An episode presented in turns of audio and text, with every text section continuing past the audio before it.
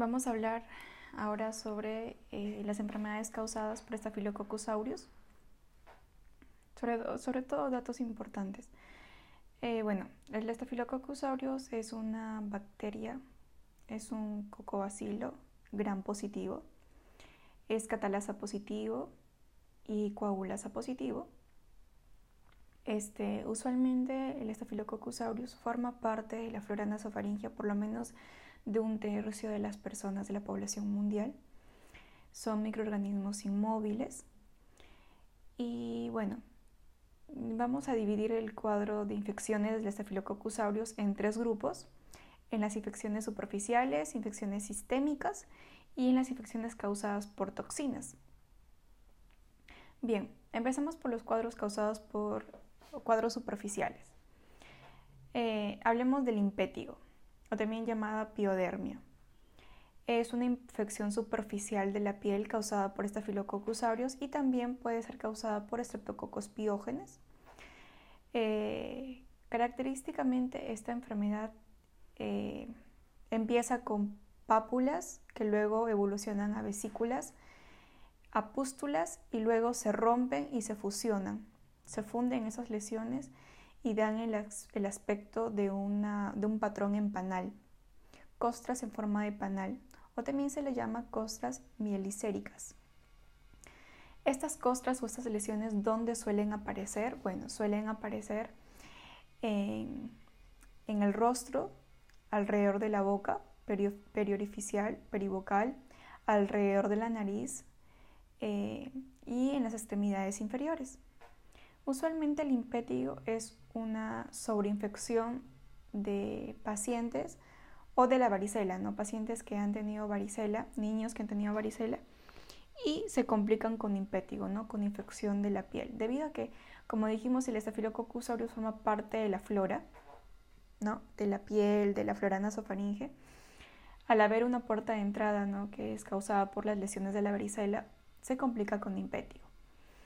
Lo curioso del impétigo es que los niños van a estar allí con sus lesiones, ¿no? Así,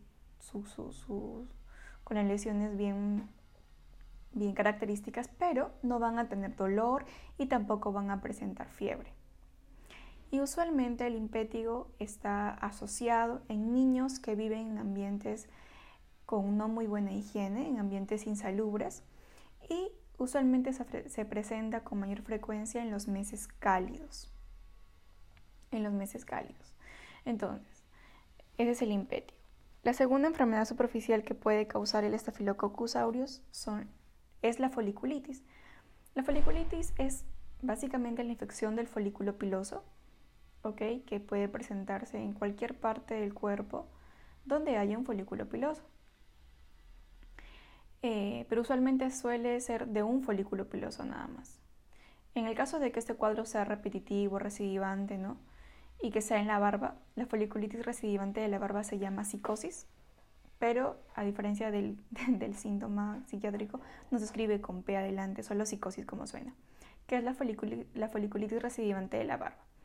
Otra enfermedad superficial es el forúnculo. ¿Qué es el forúnculo?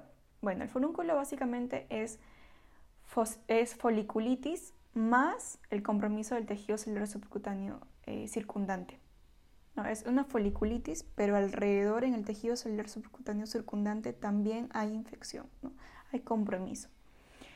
Ahora, si es que estos forúnculos se presentan en la, mitad de la cara, hay un elevado riesgo de tromboflebitis del seno cavernoso, ya justamente por, la contigüidad y el drenaje venoso.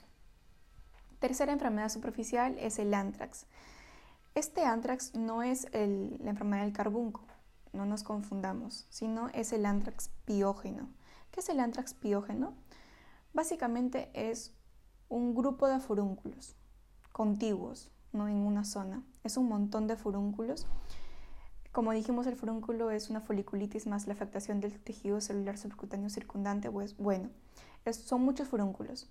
Un montón de furúnculos donde hay gran compromiso del tejido celular subcutáneo y la lesión obviamente se ve mayor, más, este, más grande, tumefacta. Última enfermedad superficial, la eh, hidrasadenitis. Es un proceso, de un proceso inflamatorio e infeccioso de las glándulas odoríparas y el lugar más frecuente es en las axilas. Hidrasadenitis. Bien, ahora conversemos de las enfermedades sistémicas causadas por el Staphylococcus aureus. Vamos a hablar de neumonía estafilocócica, osteomielitis, artritis séptica, infección de prótesis, bacteremias, endocarditis, ¿no? Datos importantes. Neumonía estafilocócica es una enfermedad eh, rara, pero grave. Eh, usualmente se presenta en pacientes hospitalizados, en pacientes que son adictos a drogas por vía parenteral debido a que el Staphylococcus aureus tiene característicamente la diseminación hematógena. Ya, entonces, usualmente la neumonía por Staphylococcus aureus llega hasta el al pulmón por vía hematógena. Es rara pero grave, puede causar abscesos múltiples en ambos campos pulmonares. Una neumonía que curse con abscesos o neumatocele, tenemos que pensar que es Staphylococcus aureus. Y además está asociado al empiema, ¿no? al derrame pleural del tipo empiema. Osteomielitis. Como dijimos, la única manera en donde el Staphylococcus aureus pueda llegar a órganos, ya sea pulmón, hueso, es por vía hematógena. Su siembra es por vía hematógena. El lugar donde inicia el foco de la osteomielitis en el hueso es en, la metáfisis, más frecuentemente es donde inicia. El examen inicial que podemos pedir es una radiografía de, una radiografía de la zona afectada, pero el examen que, determina o detecta lesiones más precoces es la, la gammagrafía y el más específico es la resonancia magnética. Cuando la osteomielitis pasa a ser un cuadro crónico, se, forman los llamados abscesos de Brody, ¿no? Que es este, básicamente secuestros óseo, ¿no? secuestro óseo. Artritis séptica. Bueno, eh, la artritis séptica este, en, los, lactantes es causado más frecuentemente por el Staphylococcus aureus y el Streptococcus agalactiae. En los niños causada por Haemophilus influenzae, en los jóvenes por el gonococo y en los ancianos por pseudomonas. ¿no? Entonces, el lugar más frecuente o la articulación más frecuente afectada en los, en los recién nacidos y lactantes es la cadera. En el resto es la rodilla siempre, la rodilla. Y como ya dijimos, el estafilococcus aureus siempre va a viajar por vía hematógena. Su vía más frecuente de diseminación es hematógena. El diagnóstico se hace por artrocentesis, en donde esperamos encontrar obviamente un líquido sinovial del tipo 3, del tipo 3 o 4 me parece, que es un, un líquido séptico, ¿no? Y finalmente eh, hablamos de este, las infecciones de las prótesis valvulares, de las prótesis de cadera o prótesis, ¿no? En el caso de que sea agudo, el agente es el Staphylococcus aureus. Crónico, Staphylococcus epidemidis. Y con respecto a, las endocarditis, toma importancia y particularidad y protagonismo también el Staphylococcus aureus. Cuando es de válvulas del lado izquierdo, la primera válvula afectada es la válvula mitral, luego le sigue la aórtica y siempre pensar en afectación de válvulas del lado derecho cuando tengamos a un paciente adicto por drogas parenteral, ¿no? Por drogas parenteral. Y solo para recordar eh, los criterios de Duke, ¿no? que son criterios de endocarditis, criterios mayores, hemocultivo positivo, los hemocultivos positivos, endocarditis positiva, en donde se observa vegetaciones sépticas, y que haya soplo cardíaco de inicio reciente. Y, criterios menores, las lesiones de Hanaway, nódulos de Osler, manchas de Roth. Bueno, ahora hablemos de las infecciones causadas por toxinas. Primero, la intoxicación alimentaria. La, el Staphylococcus aureus tiene toxinas, como es la toxina A, B, C, D y E. Usualmente este cuadro se desencadena por el consumo de alimentos ricos en carbohidratos, ¿no? Es el típico caso de los niños que van a una fiesta en donde les, les regalan un montón de dulces, de caramelos, chupetes, mazamorra, todo, y los niños se embuten en la fiesta y pasado entre 1 a 6 horas llegan a casa con malestar de dolor abdominal, vómitos, intolerancia a la vía oral y vomitan y vomitan, ¿no? Entonces, esa es la intoxicación alimentaria, justamente porque estas, toxinas o enterotoxinas actúan a nivel del centro del vómito. Son enterotoxinas termoestables preformadas que activan el centro del vómito, por lo que los niños vomitan tanto que se deshidratan y obviamente el tratamiento va a ser la rehidratación porque el cuadro se va a autolimitar. Segundo cuadro causado por toxinas, el síndrome de shock tóxico estafilocócico. Antes, este síndrome se atribuía al hecho de que las mujeres usaban tampones vaginales. ¿no?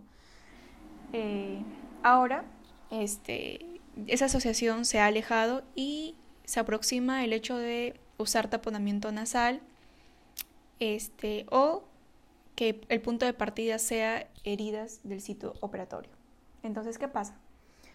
Hay una toxina que posee el Staphylococcus aureus, que es la toxina específica, también llamada TSST1, la, toxina TSI1.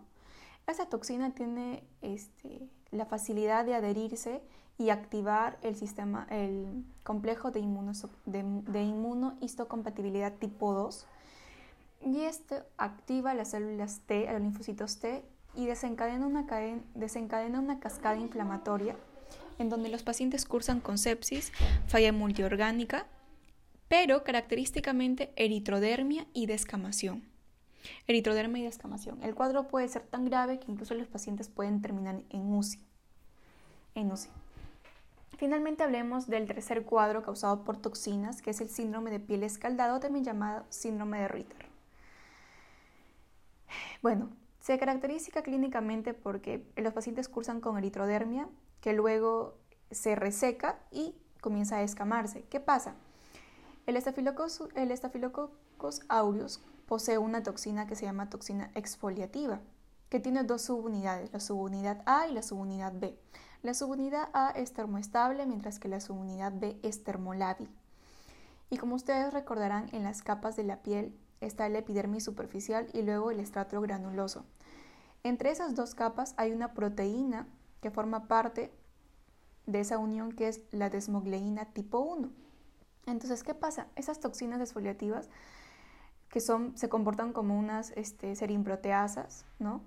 Eh, desnaturalizan esta proteína, la desmogleína 1, y permite la separación de la epidermis superficial, ¿no?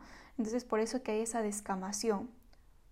O también eh, hay esa característica de primero eritrodermia, luego resequedad de la piel y finalmente la descamación. Este es el llamado síndrome de Ritter, ¿no? El tratamiento básicamente es antibiótico y cuidado de la piel.